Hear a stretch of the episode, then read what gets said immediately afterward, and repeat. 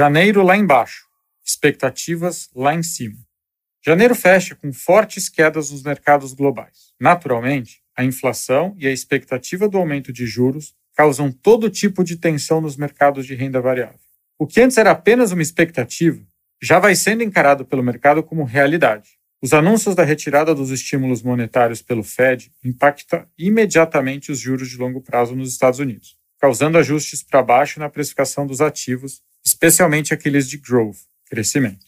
Apesar de tudo, o início da temporada dos resultados mostra uma economia em crescimento. O índice S&P, por exemplo, fechou o mês com baixa de 5,30, mas com alta dispersão de resultados. A prova disso foi a queda do S&P Growth, de quase 9, enquanto o S&P velho caiu só 2. Por outro lado, no Brasil, o real cresceu frente ao dólar, fechando o mês com alta de quase 5%.